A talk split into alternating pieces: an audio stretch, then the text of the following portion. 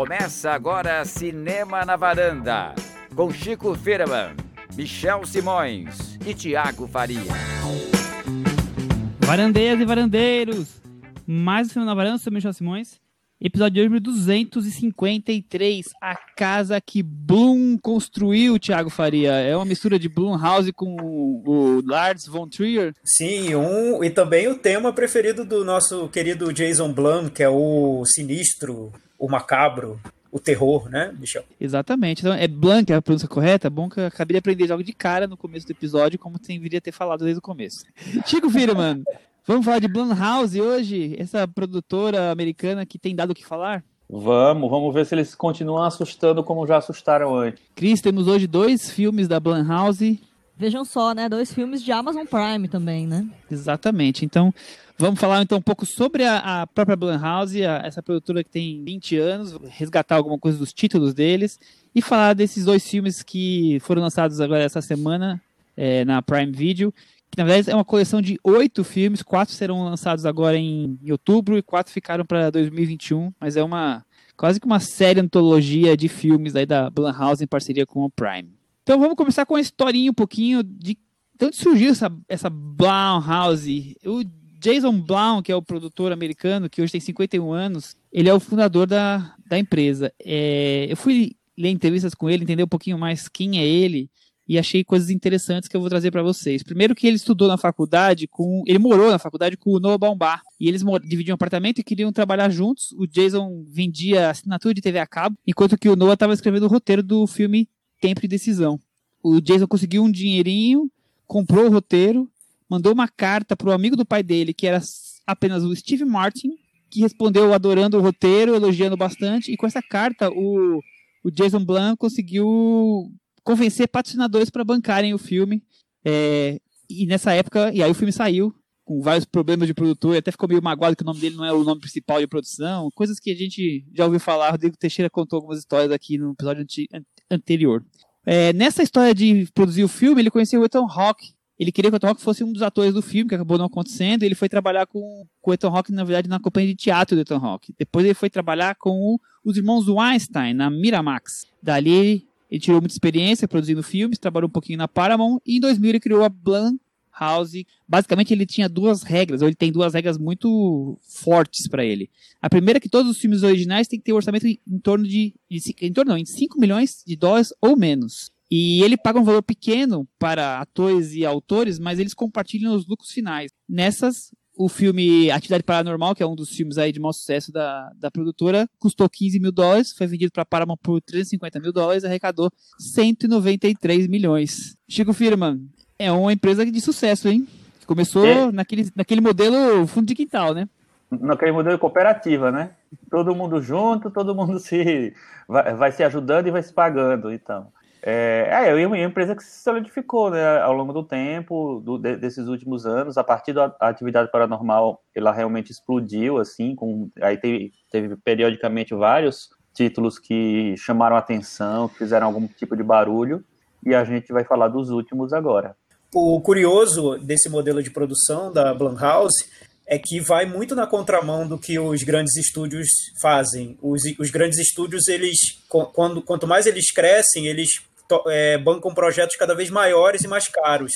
E o Jason Blum diz que ele não tem o menor interesse de fazer filmes que custem 100 milhões, por exemplo. Ele quer fazer filmes que custem pouco, é, pouco no, nos parâmetros de, de, Hollywood, né? até 10 milhões, para que ele consiga dar liberdade para os diretores, para que venham projetos ousados, diferentes, e que se algum deles fizer um grande sucesso, esse projeto vai acabar pagando vários outros. E por sorte ou por inteligência na maneira como seleciona os projetos, essa estratégia tem dado muito certo, porque atividade paranormal custou muito pouco e fez um sucesso tremendo, bancou, pagou a empresa do, do Jason Blum, e depois ele conseguiu essa liberdade de, de arriscar em projetos como Corra, do, do Jordan Peele, é, e vários filmes de terror, como O Homem Invisível, que a gente falou, comentou esse ano, que, que são projetos que fogem do convencional, que talvez um estúdio muito grande não bancaria, porque são projetos que trazem riscos, mas que por serem muito baratos, o Jason Blum consegue bancar e, em muitos casos, consegue lucrar bastante com eles. O que eu vejo, Michel, o Jason Blum, ele é inteligente na maneira como seleciona os projetos, porque ele saca quais são os projetos que podem render muito dinheiro na bilheteria, o caso do Atividade Paranormal, acho que é o principal, mas também ele tem essa atenção ao que está sendo cobrado do cinema hoje, né? Então, esse projeto que a gente vai comentar hoje, da Amazon, que é uma antologia de filmes, ele parte de um princípio de, de apostar na diversidade. Ele quer diretores que não que, que fujam do que seria a norma da, da, da indústria e também diretores iniciantes que não têm projetos. Aí o, o Jason Blum ele entra nessa nesse filão da representatividade, que está muito em alta hoje até é a grande aposta da Netflix, a concorrente da Amazon. Chico, mas é muito legal isso dele permitir a, liberdade, né? Porque a gente falou semana passada de um, um outro produtor importante e, e, e, o quanto os filmes, ou todos os trabalhos dele se parecem, né? E o, o caso da Blumhouse não passa longe, né? Você é, reconhece alguns pontos, mas acho que eles conseguem ter uma liberdade criativa muito grande, não?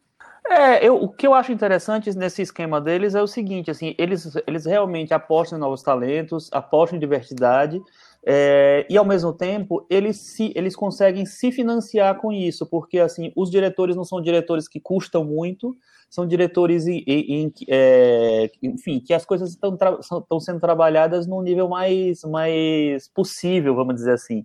Então, é, os projetos não são, não são complicados de financiar.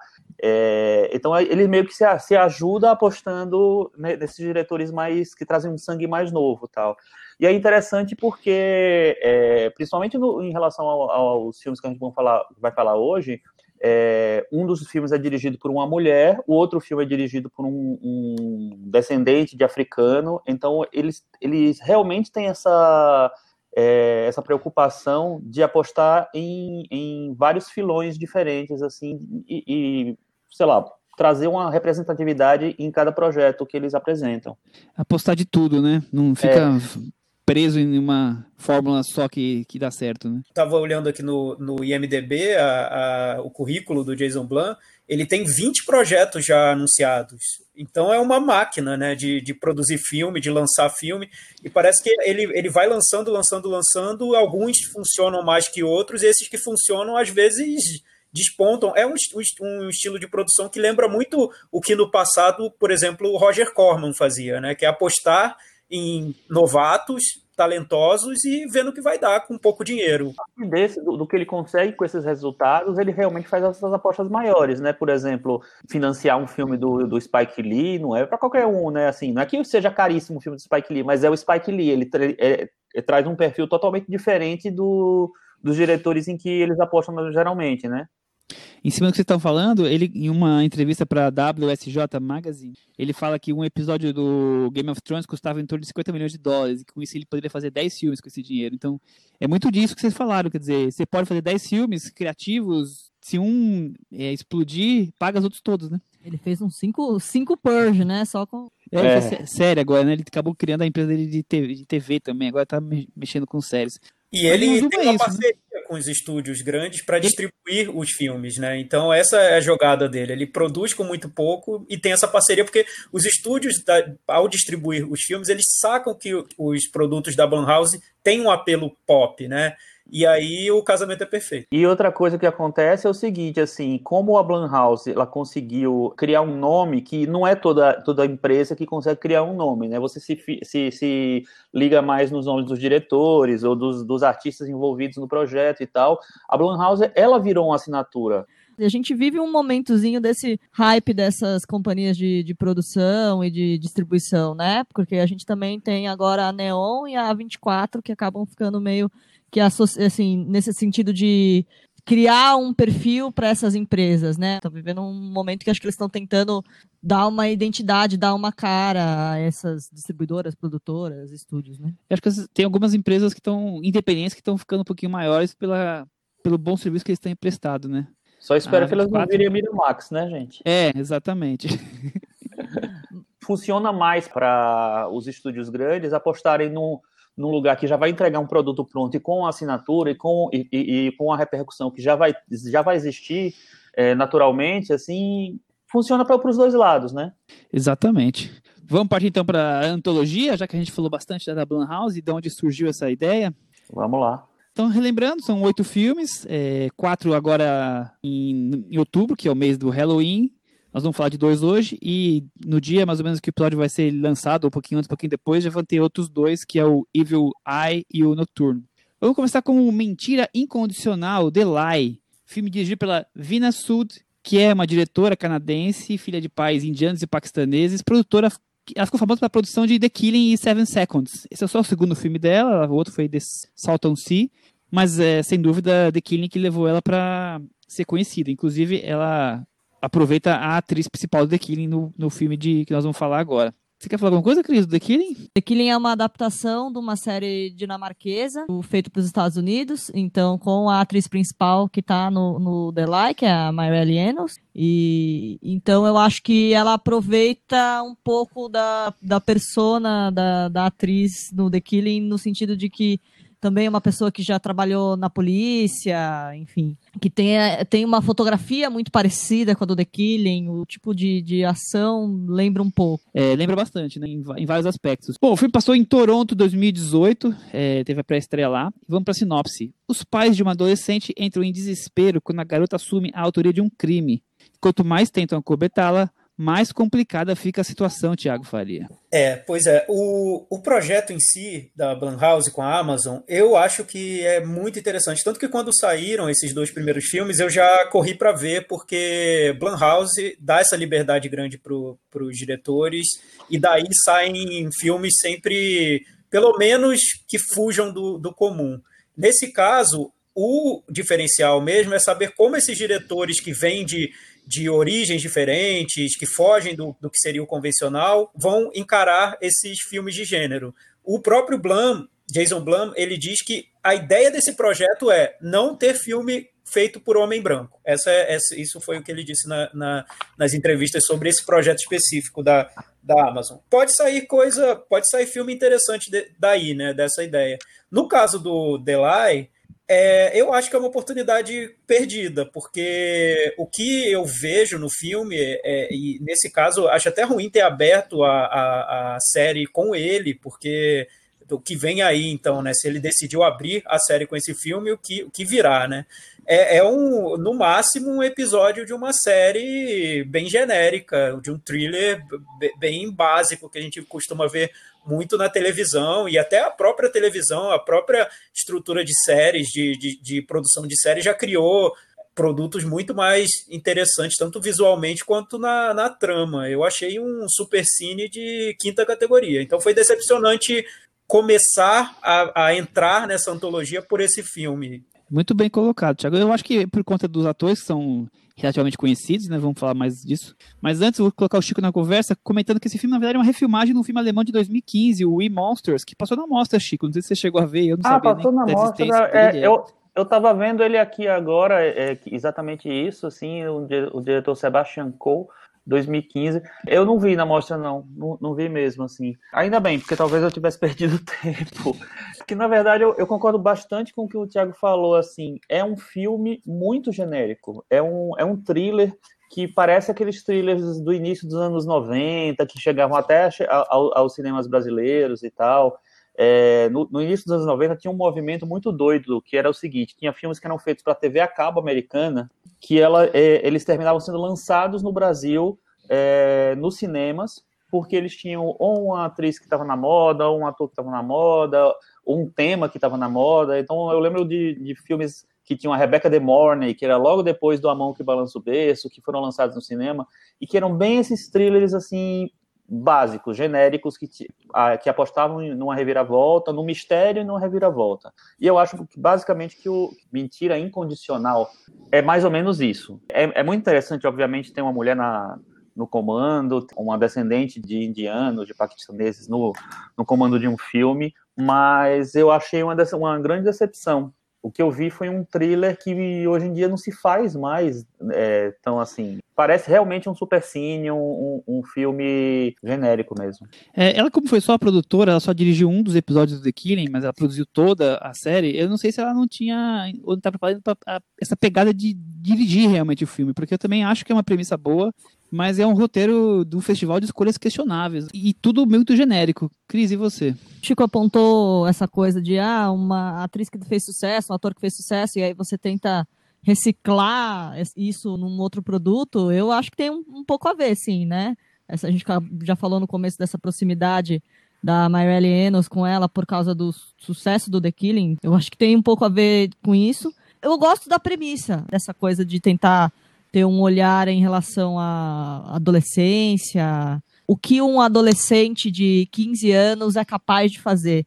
A gente teve um caso recente aqui no Brasil de duas meninas que estavam em casa, uma delas de repente surge no banheiro com um tiro na cabeça e ninguém sabe por que daquilo, né?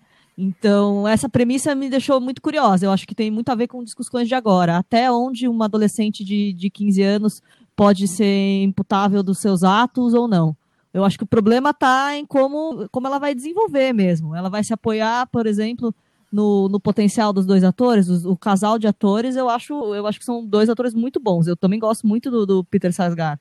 Mas eu acho que as possibilidades que, que o roteiro vai, né, vai, vai dando para eles é muito complicado, assim. Não, assim, vai, a gente está no começo ainda da narrativa, mas vai tendo um amadorismo ao longo do, do roteiro. A gente falou de Enola Holmes, né? Eu falei, pô, os segredos de Enola Holmes, o Sherlock choraria. Aqui, a detetive do The Killing, a Linden, também choraria, porque a Linden não faria várias coisas que a personagem da Maria Lenos faz. É bem, bem lembrado, Cris. Eu também gosto dessa ideia da, dessa família superprotetora, dos adolescentes manipuladores, digamos assim, né? E o quanto uma mentira que está aí no título do filme pode se tornar uma coisa fora de controle, né? Mas acho que para aí, porque o, o roteiro, como a gente falou aqui, é essas coisas super questionáveis, e mesmo o filme como um todo, é um, é um ir e vir de, de situações de que parece até às vezes meio desconexas, os personagens que esquecem, relembram, uma polícia que entra no meio da história, um pai ali meio atrapalhado, buscando uma filha. Eu acho tudo muito frouxo, muito solto. Os dois filmes, tanto esse quanto o próximo que a gente vai falar, o Caixa Preta, eles são muito sustentados em plot twists, que são plot twists espetaculares, né? É, é uma fórmula que acho que a Blumhouse testou e aprovou, porque a gente até não falou da parceria deles bem sucedida com o Shyamalan. E o Shyamalan é mestre em, em plot twists, né? A Blumhouse produziu Fragmentado, produziu A Visita e, e outros. O, o problema que eu vejo no, no Mentira Incondicional, principalmente, é que o, parece que o filme todo está construído para que aquele plot twist no final ocorra. E é um plot twist tão absurdo que não tem como sustentar todas essas discussões que seriam interessantes sobre a adolescência, sobre, sobre proteção familiar, sobre culpa, mistério, quando você tem aquele segredo muito extravagante para ser revelado no final. Então, quando é revelado, então, eu acho que é um projeto que só se sustentaria se tivesse sido uma comédia. É, eu também só consegui dar risada. Uma, uma coisa meio aquele filme do Nicolas Cage que a, gente, que a gente falou no passado de pais e filhos, mãe e filhos, não lembro como é que era o título, mais ou menos aquele jeito. Vou concordar com todos vocês, porque vocês falaram, a Cris e o Michel falaram dessa coisa, assim, do, do tema, o tema realmente se apresenta, poxa, muito interessante isso, né? Que menina é essa? O que é que ela tá pensando? O que é que ela pode fazer e tal? Eu achei intrigante esse, esse começo.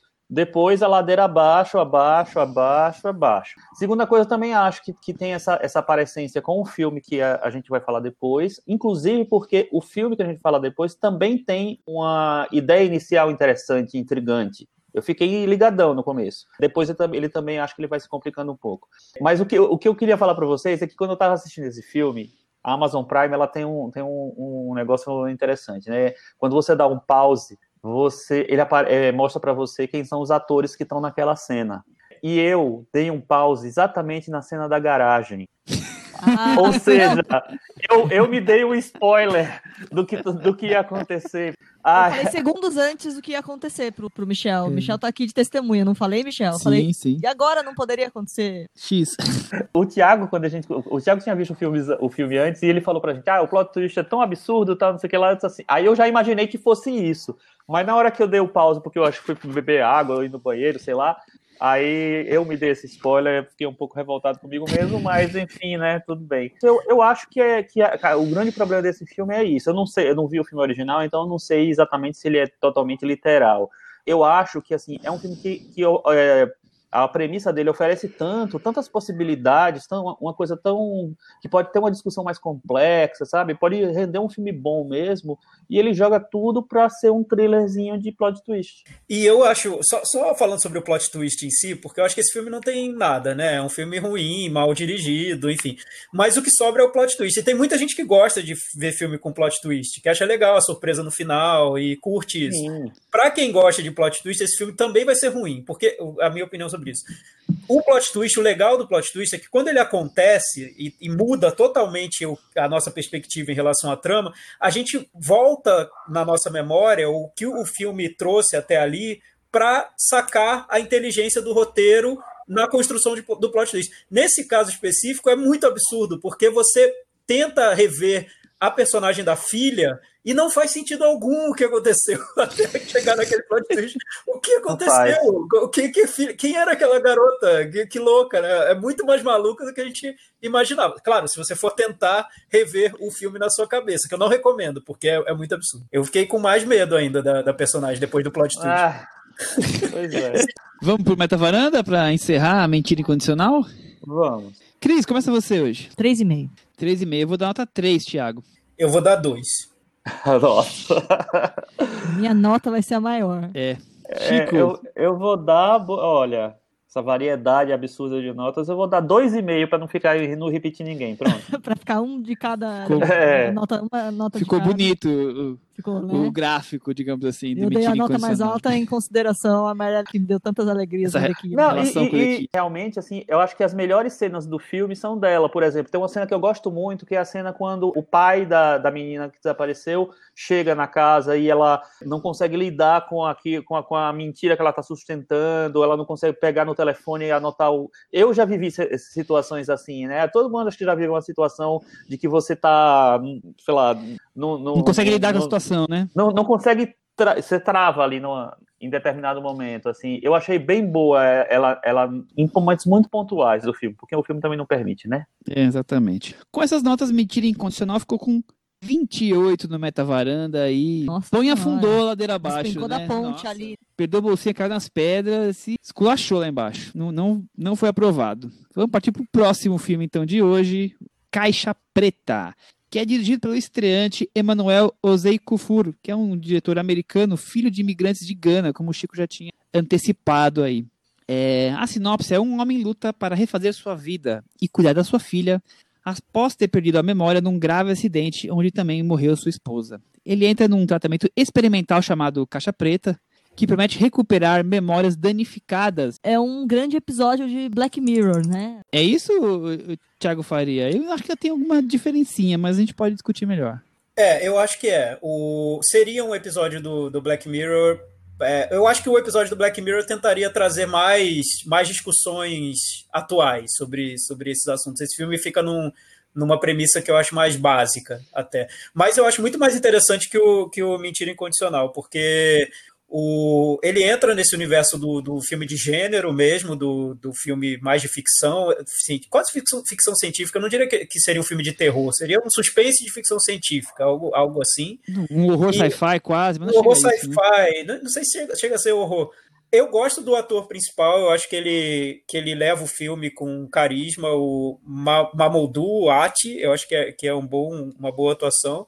E o plot twist, nesse caso do Caixa Preta, aí eu acho que ele traz um elemento de aprofundar um pouquinho o que, quais seriam as discussões do filme e jogar o personagem principal numa espécie de crise ali da, da existência, que por alguns minutos no meio do filme, acho que isso rende alguns, alguns momentos interessantes. É, então, eu acho que é nesse ponto que ele, que ele se separa um pouquinho de Black Mirror, porque é, para mim, o Black Mirror ele sempre tenta culpar a tecnologia de alguma forma. E aqui o filme usa a tecnologia para de veículo para fazer o mal, as próprias pessoas fazendo mal, né? Tentando evitar os spoilers ao máximo. Eu acho que aí que tá a diferença. Claro que a gente equipara muito a Black Mirror pela conta do, desse histórico todo de usar um pouco de sci-fi e, e o quanto a tecnologia e buscar a tecnologia para um lado negativo, mas eu acho que é aí que ele se diferencia. Eu também acho legal, muito legal a premissa, né? E gosto bastante também do ator. É, e, e, acho que ele não é um filme que não tenta esconder ser um filme B, sabe? é, por mais que ele tenha aí a Blumhouse por trás, ele, ele quer ser um, um B-movie e, e lidar mais com a ideia do que realmente com fazer um grande filme, cuidar de todos os detalhes, dos efeitos especiais. Ele tá longe disso, ele tá ali brincando com a ideia e se desenvolvendo em cima disso. É, então, aí, aí é o ponto que me decepciona um pouco, porque eu entendo a proposta do, do filme B, a própria Blumhouse tem vários filmes com, com essa proposta, só que eu senti falta do diretor no filme, eu acho que ele não conseguiu se colocar lá, parece realmente um episódio do Black Mirror, mas aí no, no pior sentido, que é não ter a presença de um diretor ali, você não nota quem está fazendo, né? Até no Black Mirror, o Black Mirror está tentando nos, nas últimas temporadas, eles tentaram colocar mais a, a, presença dos diretores nos episódios. E em alguns momentos até dá para ver que tem alguém ali conduzindo a, o projeto, né? Mas nesse filme parece o episódio mais é, impessoal do Black Mirror. Então você traz um diretor que teria uma, uma, história, uma história diferente, um olhar pessoal para colocar no filme e não tá lá. Aí é, é decepcionante para mim. Vocês adoram esse negócio de Black Mirror, né, gente? Comparar. Eu detesto Black Mirror, Black Mirror. Enfim. Eu gosto é, eu... Do, do, da série no começo, agora eu já até parei de assistir. Não, eu falo de, eu falo de comparar com Black Mirror. Na verdade, assim, eu acho que realmente dá, dá para comparar com Black Mirror. Eu acho que tem muita, muita coisa semelhante, mas eu acho mais parecido no, na, na, na a ideia da, do projeto, mais parecido com a, o que o Além da Imaginação fazia lá, lá atrás é, que é criar uma história meio que comum, que tem um, uma explicação meio fabulosa e tal. É, eu, eu também acho bem legal o, a, a ideia inicial, a, o, o, suspense que vai se instalando, é, e também acho que ele vai se perdendo um pouco, porque ele vai. Não sei, eu acho que ele não consegue sustentar né, muito a, o frescor da ideia é, inicial.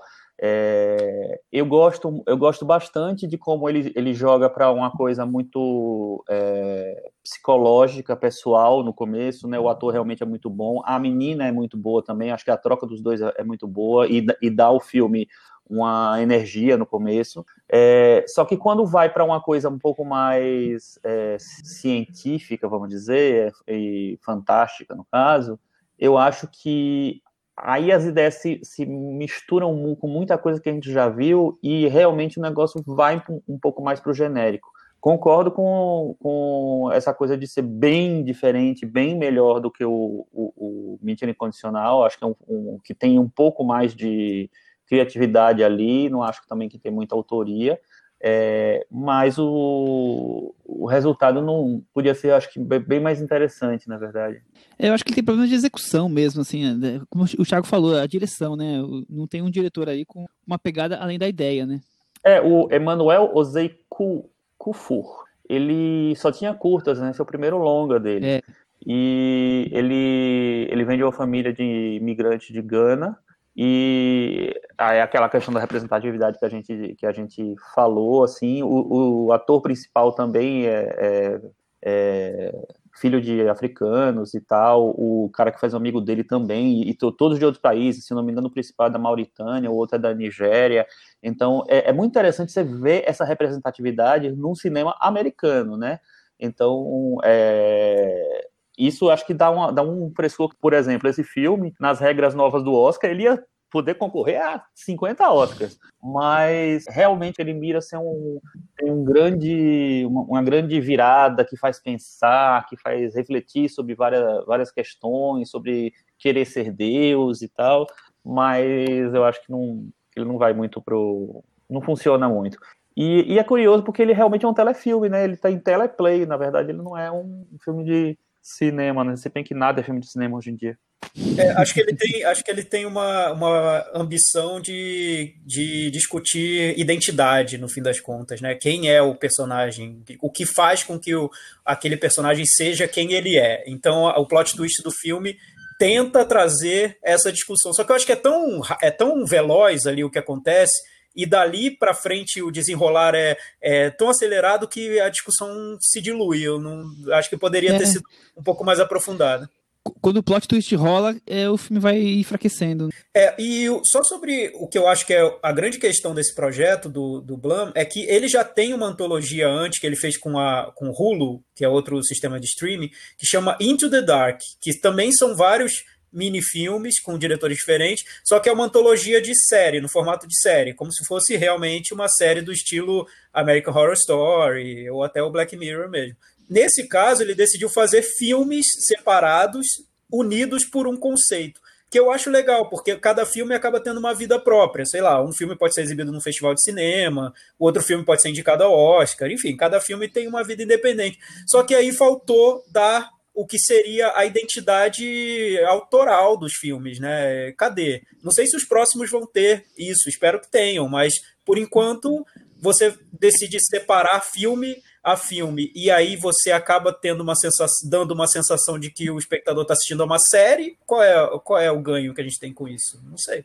Exatamente. É, eu acho que, que, que falta uma, uma identidade fílmica mesmo, né? Eu acho Exato, que falta uma parecer um filme, né? Eu, é, realmente, ele parece um, um, episódio estendido de uma série. Inclusive, inclusive o, o, o desfecho do filme, a cena final do filme é bem né, ganchinho de episódio de série. Eu acho bem, bem fraquinho mesmo, assim, nesse sentido, assim. Terminou que a gente perguntou, vai ter o 2? Se der certo, vendo, né? Depende, vai, o, o Jason Blum gosta de fazer continuação, então pode ser. Como filmes são é, experiências muito pessoais, né? Por exemplo, a gente mandou o primeiro filme, eu falei que eu lembrei desse caso que eu vi de Cuiabá, da menina de 14 anos, que foi baleada dentro da casa da amiga. O que se sabe é que as duas estavam dentro do, do banheiro e ninguém.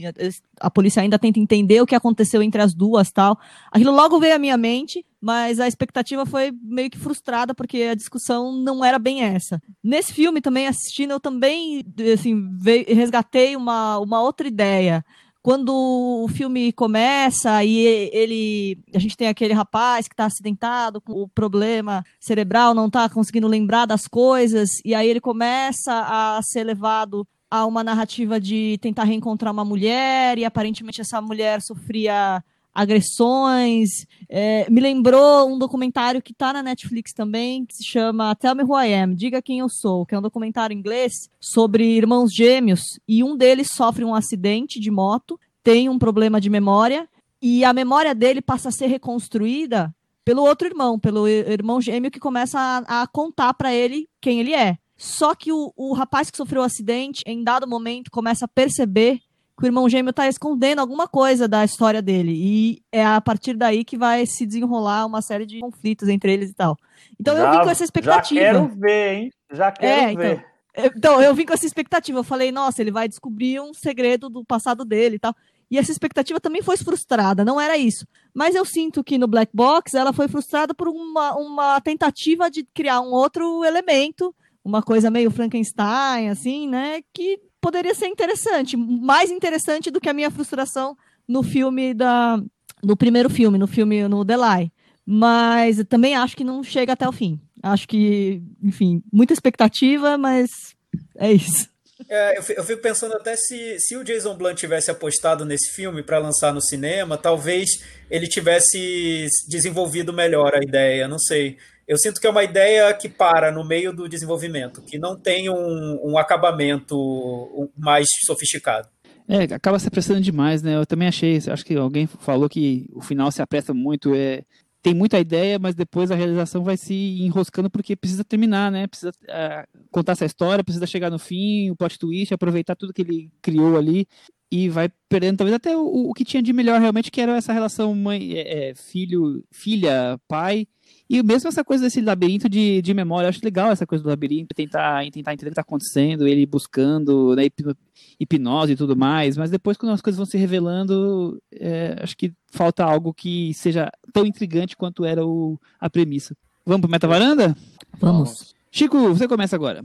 Eu vou dar 4,5. E você, Thiago? Eu também, 4,5. Crisa também. Eu vou dar 4. Com essas notas, o Caixa Preta ficou com 44 no Meta Varanda e caiu, caixa preta voou varanda abaixo. Ninguém encontrou. Mas ao mesmo tempo, vamos, vamos pensar com o copo meio cheio, né? Enquanto todos os estúdios estão aí sofrendo com coronavírus, quarentena, tá o Jason Blum lançando o projeto novo dele na Amazon. Então, é o modelo Jason de produção Blum... dele, né? Exato. Acho que, é, né, uma, uma, qualidade, mais uma quantidade. Eu assisto mais um The Purge. É, vamos lá. Eu, eu, eu, vou ver os próximos projetos desse, dessa série da Blumhouse. Depois eu trago para o Puxadinho. Muito Boa. bem. Então vamos agora para o nosso momento Belas Artes à la carte, o serviço de streaming parceiro nosso que é focado em cinema alternativo, que tem um cardápio de filmes clássicos, cults e também lançamentos recentes. E toda semana estamos aqui destacando um dos filmes deles. Lembrando que a assinatura custa R$ 9,90. Então já falamos de A Última Gargalhada, de Pippin Town, de Quando o Papai Saiu em Viagem de Negócios. Chico, qual o filme recomendado da semana de hoje e por que assisti-lo? O filme recomendado é Comer, Beber, Viver, do Ang Lee, né, diretor de Brokeback Mountain, de Razão e Sensibilidade, O Tigre e o Dragão. E é um projeto do começo da carreira dele, né? Na, ele tem os três primeiros filmes dele são filmes que é, falam muito da origem dele, né? De Taiwan. É, o primeiro é se passa nos Estados Unidos, que é o Arte, Arte de Viver. O Banquete de Casamento se passa entre os Estados Unidos e Taiwan. E nesse terceiro se, ele se passa em Taiwan mesmo. É, é um filme que fala da relação entre um pai e suas filhas e a relação o que junta eles que é a comida, né? Que é a, a, o ato de cozinhar. Então é um, é um filme muito bonito, muito delicado. O Ang Lee já mostra toda a sensibilidade que a gente já vê em outros projetos nesse projeto tão cedo e sentimental dele. Quando ele foi lançado nos no cinemas, lá atrás, em 95, foi um dos meus filmes favoritos daquele ano. É, ele é indicado ao Oscar, ao Globo de Ouro e ao BAFTA de filme estrangeiro, né? Exatamente. Nessa época ele fez, ele teve duas indicações é, seguidas para o Oscar de filme estrangeiro. O, o, Banquete de Casamento também tinha sido indicado. Esse foi, foi o, o, seguinte, e isso possibilitou o Ang Lee a entrar no mercado mais americano mesmo. E o filme é, seguinte dele foi o Razão de Sensibilidade, né, que é um filme inglês, mas que circulou o mundo, concorreu a vários Oscars, etc. E aí, Thiago, o que você comenta pra gente do filme do Ang Lee? Eu tenho boas lembranças desse filme, eu lembro que eu vi no cinema e, e gostei, mas era uma fase tão diferente do, do Ang Lee, é, é, curioso analisar a trajetória dele, né? Porque hoje ele é um o diretor de Projeto Gemini, fez As Aventuras de Pi, é aquele diretor dos grandes efeitos visuais, que tem esse interesse pelo, pela superfície dos efeitos, né? Ele foi por um caminho que eu, que eu jamais teria imaginado nesse começo de carreira. Então é interessante descobrir esses primeiros filmes dele, porque você nota o interesse por relações familiares, por construção de personagens, uma estrutura até muito simples e, e que e narrada com leveza. É, é um você nota a origem de várias características do Ang Lee de hoje, mas é um cinema bem diferente do que no que ele se transformou. Até se a gente pensar em filmes como o próprio Brokeback Mountain, que tem um trabalho forte de personagens, é diferente. Acho que vale a pena descobrir. Eu vi esses dias, eu ainda não tinha visto esse filme. Eu acho muito interessante porque, além de ter essa coisa que é tão importante para chineses e taiwaneses, que é a coisa da comida, então o filme, o, o pai é um chefe de cozinha, mas ele não é só o chefe de cozinha, ele vive para cozinhar, né? Então, é, quando ele não está trabalhando no domingo, ele passa o dia preparando o que vai ser a comida com as filhas dele, que é o momento que ele vai ter essa confraternização familiar ali. E comunhão, acho, né? É, essa comunhão. E isso é, é realmente muito de é, cultura muito chinesa. É, você vai, eu fui para China algumas vezes, o Pataguá também eu fui uma vez. Então você fica duas horas, duas horas e meia no restaurante com aquele monte de pratos que ali o filme gosta de mostrar bastante, né? Isso já é uma coisa muito importante. Do outro lado, tem essa coisa da do, do homem, mulher, pai e filhas numa cultura é, chinesa dos anos 90, essa coisa do que a mulher só vai seguir a carreira, a carreira na vida, na próxima fase, quando casar, então tem uma pressão ali para as três mulheres, como é que elas vão se desenrolar os seus futuros, e o pai que é protetor, mas ao mesmo tempo ele é durão e quietão, até porque ele é, faz a, também às vezes de mãe, porque a mãe não está mais entre eles. Então, eu acho muito legal como o Ang cons é, consegue capturar todas essas nuances são, que são tão tradicionais e estão tão é, comuns na maioria das famílias ali chinesas e taiwanesas. Então, é, é isso me, me deixa muito intrigado ali, como ele vai de maneira quase melodramática, costurando tudo, todas essas pequenas histórias e montando a história dos quatro, né? Do pai e das três filhas, tem desenrolar para todos, e você vai vendo como uma família se estabelece ali, vai se tornando, se ramificando, né? É, e eu acho muito delicado como ele, tra ele trata os personagens. O Ang Lee é um diretor que, apesar de ele ter ido para esses projetos maiores, ele sempre teve um interesse pelo, por personagens, né? Então eu acho que nesse filme isso é bem claro. Então está bem recomendado, Thiago? Podemos partir para o próximo? Vamos para frente. Chico, agora é hora do puxadinho da varanda. Você tem algum tema pra gente? Olha, eu tenho. É, antes que. Acho que ainda dá tempo, né? O, o festival Olhar de Cinema vai até quinta-feira. É, então, acho que ainda dá tempo de recomendar algumas coisas. Na quarta-feira vai ser reprisado o, o filme A Metamorfose dos Pássaros, da diretora portuguesa Catarina Vasconcelos. É um primeiro filme, é um documentário poético, vamos dizer assim, em que ela reflete sobre as relações familiares dentro da família dela mesmo, a relação difícil da avó com o marido que, que vivia distante. Então, é um filme que para mim foi uma grande surpresa. É um, para mim, é um dos melhores filmes do ano. Um filme delicadíssimo, lindo. Estava vendo um, um, texto do Eduardo Valente. Ele compara o filme com Visita ou Memórias e Confissões do Manuel Oliveira em relação a ficar olhando para o próprio passado, para a própria sua própria construção, com a, com a diferença de que o Manuel de Oliveira fez esse filme quando ele tinha, sei lá quantos anos, 80 anos. A Catarina fez como o primeiro filme dela, o primeiro longa dela. Acho que quem, é, quem não teve a chance de ver, ele já passou uma vez, corra para ver nessa quarta. Eu acho também um dos filmes do ano uma, uma beleza rara a maneira como ela resgata a história da família ali. Tá tudo muito bem arquitetado ali. É, no, no, no, Olhar ainda tem outro um filme que a gente já comentou aqui, o Cabeça de Negro, que eu acho que é uma chance muito boa de ver de novo, ou de, ou de ver pela primeira vez, se você perdeu essa chance. A gente falou muito da, na semana passada dele, então vale a pena ver. E tem outro filme brasileiro que é super ousado, um filme de Goiás chamado Vento Seco. É um filme gay, é um filme que tem sexo explícito e é um filme que fala de relações um pouco usuais, assim. Então é um filme super forte, mas eu acho que tem um projeto muito consolidado ali e eu acho que vale a pena dar uma espiada também. Esse eu não vi ainda, mas passou em Berlim, né? Exatamente. Eu também super recomendo Luz nos Trópicos, da Paula Gaetan, que já tem uma carreira aí de acho que 7 ou 8 longas. Ela no começo ela foi casada com o Glauber Rocha e ela faz um cinema muito diferente. É um filme longo, mais de 4 horas, mas é, para quem gosta bastante desse tipo de filme, vale muito a pena. É uma viagem aí, um river movie, como ela está chamando, é, no Brasil colonial, mas também relacionado com a questão indígena, relacionado com, com hoje, está tudo junto, misturado. Foi filmado no Pantanal, que remete ao nosso Pantanal hoje, que está aí em chamas e quase acabando. Então, recomendo bastante. Boa. E também vai passar de novo no olhar. Tiago, e você? Recomendo que acompanhe, acompanhe o olhar. Eu estou acompanhando, tenho gostado muito dos filmes que eu vi. Eu gostei do Metamorfose dos Pássaros, que o Chico falou, assina embaixo de tudo que ele disse, e também do Luz dos, nos Trópicos. E tá interessante porque é um, é um festival que está sendo desenvolvido via internet, os ingressos custam cinco reais, então é, vale muito a pena porque você paga pelo filme e assiste, tem o filme disponível por 24 horas para assistir. Então, por exemplo, o filme da Paula Gaetan, que tem 4 horas e meia, você pode começar cedinho e só terminar lá no fim do dia. Você não precisa reservar 4 horas inteiras do, do seu dia para assistir ao filme. Então, é, é, é vantajoso. Vale a pena acompanhar.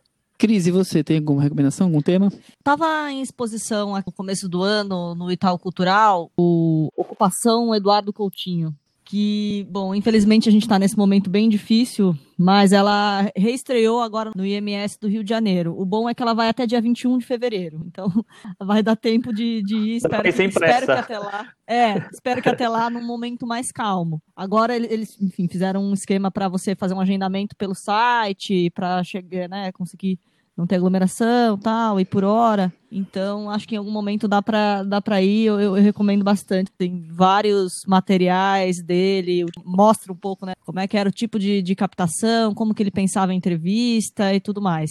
Para quem ainda não quiser ir agora, ontem teve uma live do Carlos Alberto Matos, que é o curador da exposição, com os editores do, do Últimas Conversas, né? Que é o filme póstumo dele, né? Um material que ele estava captando e que foi editado pelo João Moreira Salles e pela Jordana Berg, e eles estavam conversando um pouco sobre esse processo de edição. É uma conversa um pouco burocrática, um pouco difícil, mas tá lá no YouTube, vale a pena procurar dois minutinhos em que mostram uma visita da Jordana Berg ao set de, de gravação e que o Eduardo Coutinho está altamente irritado, achando que as entrevistas não estão rendendo, que tá tudo dando errado, que ele vai ter que refazer. Ela, nesses dois minutos de conversa, em um momento ali, ela faz ele sentar no lugar do, onde os entrevistados estão sentando, na famosa cadeira onde ele coloca os entrevistados. Então, vale a pena procurar no YouTube do, do IMS esses dois minutinhos. Muito bem. Bom, além disso, acho que a gente pode aproveitar, porque nós estamos gravando aqui no, no domingo e no dia anterior, no sábado, foi feita a, a coletiva da mostra. A mostra aí também vai entrar, como todos vocês já estamos comentando, é, de maneira online, né? Disponível também, acho que são seis reais o preço dos ingressos. É, filmes vão estar disponíveis desde o primeiro minuto da mostra. Você vai ter uns prazos lá para assisti-lo, mas não tem calendário, digamos assim. E a gente pode, claro, nós vamos nas próximas semanas falar bastante da mostra, falar de vários filmes. A gente pode que dar já uma ideia de alguns títulos para o pessoal ficar de olho, né? Chico, o que, que você acha das pessoas e começar a pesquisar e montarem já as programações, não? É, eu acho que sim, eu acho que dá para a gente falar, porque tem. É, a, a, Renata explicou, né? Renata de Almeida, que inclusive tem, já veio aqui na varanda, já tem uma, uma entrevista super legal contando várias é, experiências que ela teve durante esses anos de mostra. Ela falou que foi uma maneira diferente de fazer a mostra, ela, ela é, eles não, não conseguiram percorrer, obviamente, o mundo no, nos festivais, mas receberam muitas coisas dos festivais. Então, tem muitos festivais grandes representados na mostra. Tem filmes de Berlim, de Sundance, de Cannes, de Veneza. É, o, o, o, filme que ganhou o Festival de Berlim, né, que levou o Leão de Ouro, é, que é o Não, Não Há Mal Algum, né, tá, vai, tá, vai ser exibido. É, tem um novo filme do, do Chará do Michel, Michel Franco, da, do, do, México, que vai abrir a mostra, é, que se chama Nova, Nova Ordem. Ordem. Isso, esse filme, a Renata já avisou que é polêmico, vindo do Michel Franco, que é um diretor polêmico, né? Então, vamos lá, já esperamos alguma coisa meio, meio diferente e é, tal. Foi, foi premiado em Veneza, mas tem quem ama e quem odeia Michel Franco. Ah, é, Muito fácil. Exatamente, exatamente, exatamente. E, mas tem vários filmes interessantes que estão que estavam nessas competições desses festivais, né? Por exemplo, tem o Sibéria do, do Abel Ferrara, tem um outro documentário do Abel Ferrara, tem uma nova versão do Berlim Alexanderplatz que é mais moderna, que também concorreu em Berlim. É, tem o filme novo do Cristi Puyu, Cristi Puyu o, é, o, o, romeno que fez o Serra Nevada, que é Malkrog. É, tem bastante coisa interessante. Tem o Tsai Ming-Liang também. Tem o filme que, que muita gente aponta que é, pode ser o indicado do Brasil para o Oscar, né, que é o Casa de Antiguidades, do João Paulo Miranda Maria. É, tem bastante coisa legal, né? É, o Prefeitura do Frederico Wiseman. É, o, documentário que você falou do Abel Ferrara é sobre o próprio filme Sibéria, então é curioso. Olha, Sibéria, dá para ver então pacote. Sibéria é, é um recomendável, porque eu, eu vi, eu, já, eu gostei bastante. Eu tenho um filme que eu já assisti, que é menos conhecido, mas vale a pena ficar de olho, que é o Gato na Parede. Vai ter filme do Gia, vai ter filme do, o, do Avi Dias, é, o Mosquito, que é um filme português que está faladinho, o Chile também, que é um filme faladinho, da Josephine Decker. Então, dá para pincelar bastante coisa, né? É, um filme que eu vi também foi o, é o Lua Vermelha, do Lois Patinho, que é um filme é, né? galego. É, exatamente, acho que é da Galícia ele. Mistura documental com uma coisa meio fantasmagórica. É, então, acho que. E, e, vai ter uma mostra, de, uma mini mostra né, de três filmes em homenagem ao Fernando Cunha Campos, um diretor brasileiro que fez, entre outros filmes, Ladrões de Cinema, O Mágico e Delegado. É, tem coisas bem interessantes para ver. A gente vai. Você é, já viu a lista, Tiago?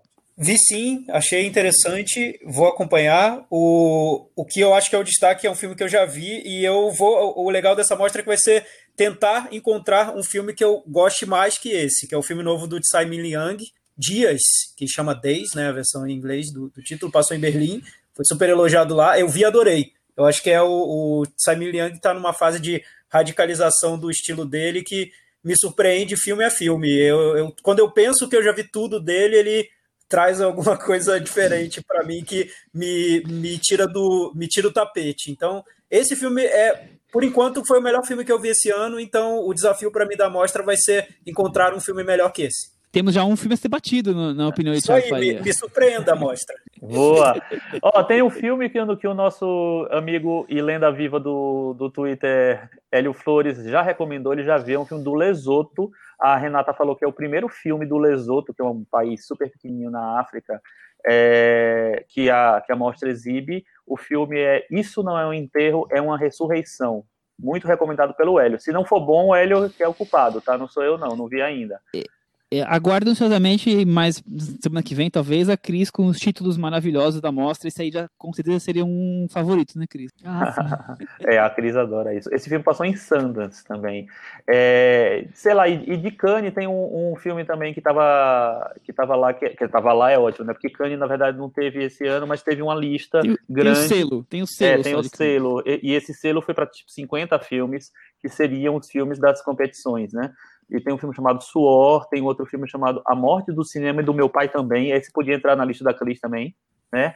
Tem o, tem um filme novo do Charuna Bartas, é, que é um diretor lituano, que chama Ao Entardecer, é, e tem um documentário que foi super é, elogiado quando passou, acho que em Sundance, e passou em Berlim também, chamado é, Welcome to Chechnya. Então, acho que tem, tem coisas bem interessantes para ver, né?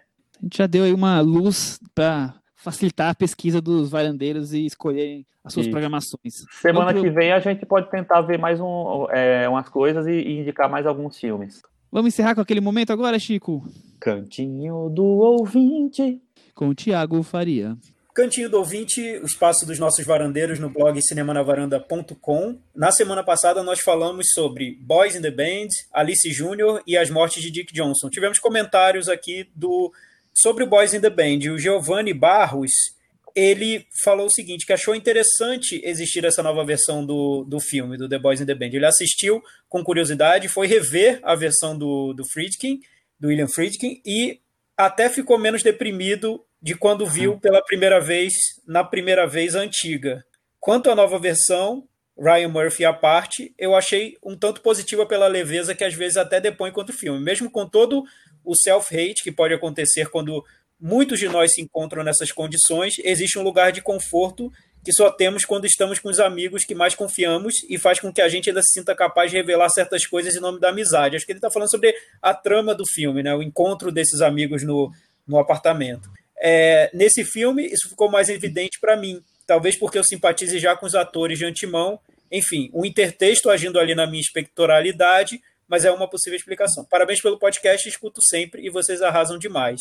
Então, ah, ele trouxe, o Giovanni trouxe essa discussão sobre o próprio tema do filme, né? Que o filme mostra esses, esses amigos que se encontram e tem um conflito ali grande, mas o filme discute sobre se seria possível essa, esse entendimento entre, entre aquelas pessoas, né? Esse, essa compreensão dos problemas de cada um. E, e nesse ponto o Giovanni achou interessante. É, eu, eu acho é, legal que, é, apontar que o, o Giovanni ele, ele chamou atenção para o elenco, né? Para o trabalho do elenco também. O Giovanni faz elenco, ele seleciona elenco, ele, ele trabalhou no Animal Amarelo, agora do Felipe Bragança, ele trabalhou em vários outros filmes, também como assistente de produção, como produtor, como é, assistente de direção. Ele dirigiu um, um, curta também, então é um cara que, tá, que, que conhece a indústria, assim, e está dentro da indústria, e é muito legal ver ele falando é, ouvindo no, o cinema na varanda e, e, participando das discussões. É interessante esse ponto de vista dele, de um cara que trabalha com o elenco e que, para ele, o, como o elenco dá um, dá um, um gás novo para o filme. As duas coisas cabem, na verdade, as duas visões, a visão que ele teve e a visão que a gente teve também. Eu acho que tem uma. que elas não são totalmente conflitantes. E temos o comentário do Daniel Bandoni, ele fala que o filme The Boys in the Band me, me lembrou o filme Fences. Muito árduo de assistir, um filme que parece não ser interessado em fazer cinema. O Fences é um limite entre nós, né? Com é do Denzel Washington. Sim, ele é um pouco cinema no filme. E depois ele fez uma pergunta sobre mudança nas regras do Oscar. Essa mudança indica que não há perspectiva do cinema atrair público no curto prazo. O Oscar corre o risco de não ser realizado no dia 21. É, o que, que você acha, Chico? Mas, mas não entendi direito. Eu acho que ele está falando, porque ele não deu o contexto, mudança nas regras para o Oscar aceitar filmes de outras plataformas, né? Streaming, enfim indica que não há perspectiva do, do cinema atrair público no curto prazo? Eu acho que ele que o, o Oscar tomou essa, essa decisão de aceitar incondicionalmente os streamings, em, em, porque assim não existia perspectiva, na verdade, de estreia de filmes. E assim, por mais que, que exista a perspectiva de voltar de vez, eu não sei se vai voltar, porque assim a gente só vê cada semana mais tem, tem um filme sendo adiado, um grande lançamento sendo adiado. É, mas eu acho que eles tomaram essa decisão justamente porque ia ter um período muito grande em que não podia ter estreias. Essas estreias iam ficar acumuladas para depois da pandemia. Ia ter um grande atrapalhamento no calendário de, de estreias, porque os filmes eles queriam, iam querer estrear para para entrar para o Oscar, é, para concorrer ao Oscar, e eles iam, sei lá, como é que eles iam estrear se já existiam outras estreias programadas para aquele período. Então, é, eu acho que eles tentaram resolver de uma maneira é, que todo mundo fosse contemplado, sem precisar bagunçar o calendário. É bem capaz que os filmes estreiem e depois vão para os streams para todo mundo poder ver antes do Oscar, né? Acho que no final das contas deve ser o caminho por aí, vocês não acham? É, e até vendo o exemplo brasileiro, né? Agora várias salas de cinema reabriram e estão exibindo filmes que, em alguns casos, já já estavam disponíveis em streaming. Então, talvez isso aconteça. Alguns desses filmes quando os cinemas forem abrindo, esses filmes vão ser exibidos nos cinemas, não sei. E não, e não quer queimar, né? Esperar um pouco, ver se vai ter público, como é que vai ser o tamanho do público que vai aos cinemas, né? Ah, sim, deve verdade. Ter, deve ter muito disso, né? Mais algum comentário? Eu é tenho, só isso, Michel. Eu tenho um aqui que eu esqueci de ler na semana passada e tinha sido prometido no Twitter, então eu tenho que trazer essa pergunta para vocês, que foi da arroba Cris Randazzo. Ela escreveu o seguinte: Cinema na Havaiana, pelo amor dos céus. O que vou falar não tem nada a ver com os filmes das últimas semanas, mas assisti a Crash, Estranhos Prazeres, por indicação de vocês, inclusive, e eu odiei. Você poderia me explicar o que tem de bom na versão carros do soft porn, Emanuele? É, Emanuele, é, seria Emanuele bem, bem radical, né? Mas vocês acham que é isso? Que é, é a viagem no, ao fetiche? Quanto o Cronenberg consegue colocar é, nessa, nesse fetiche doentio desses personagens? É o, é o grande mote do filme, é o que nos, ah, nos interessa. É, é aquela coisa, é, o Crash já é um filme do Cronenberg numa, num, num nível ali do cinema dele que para quem, pra quem não, não, não, ou não, não assistiu aos anteriores, ou não sabe muito bem qual é a proposta, o filme vai, vai provocar uma estranheza total, né? Chico, algumas palavrinhas de Crash? Então, eu, eu nunca mais vi Crash, né? Eu só vi naquela época, mas naquela época eu já adorei. Assim, foi um dos meus filmes favoritos daquele ano. É, foi um filme que me, que me provocou muito e, e realmente tem esse, esse, essa, esse aspecto de ser um filme que já de uma segunda fase, né, de um, de um, Cronenberg, um Cronenberg mais transformado, menos é, explícito visualmente no sentido do gore, vamos dizer assim, né, os primeiros filmes dele eram muito explícitos visualmente, esse, esse filme, ele tem um outro nível de explicitude, vamos dizer. é, eu acho que é uma, que é uma investigação do, do, de, do desejo, do, da, da, da, psicopatia, talvez, sei lá, da perversão. Eu acho que é realmente é um filme difícil. Eu acho que é diferente quando você chega a um filme já tentando contextualizar o que seria aquele filme dentro da obra do diretor, qual é a proposta. Hoje você falou sobre um filme que está em cartaz na, na mostra Olhar de Cinema, e você já apresentou o filme da seguinte maneira: você falou, olha, é um filme gay tem sexo explícito e é sobre relações que não são convencionais. Então a pessoa que ouviu você falando isso e vai assistir ao filme, ela já sabe que vai encontrar esses elementos no filme. E é importante, porque ela já vai entender que parte de um contexto específico, que a, a intenção era essa. Então eu acho que vale muito sempre a pena tentar entender o processo do filme, qual foi a intenção, por que, que ele está sendo feito daquela maneira.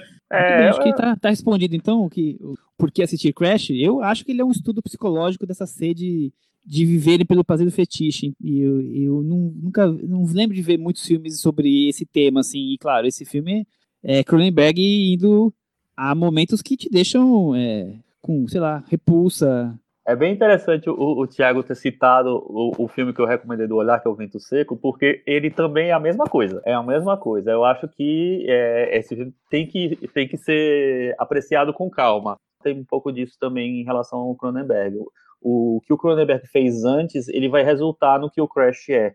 É, entender também no caso do Crash e de projetos parecidos é que tem esse propósito de provocar choque mesmo. Isso é, é faz parte do projeto.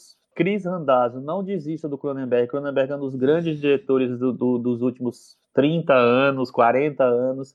E, e o Crash eu acho que vale rever num outro momento também. É isso aí. Então vamos encerrando. Até semana que vem. Tchau. Tchau. Tchau.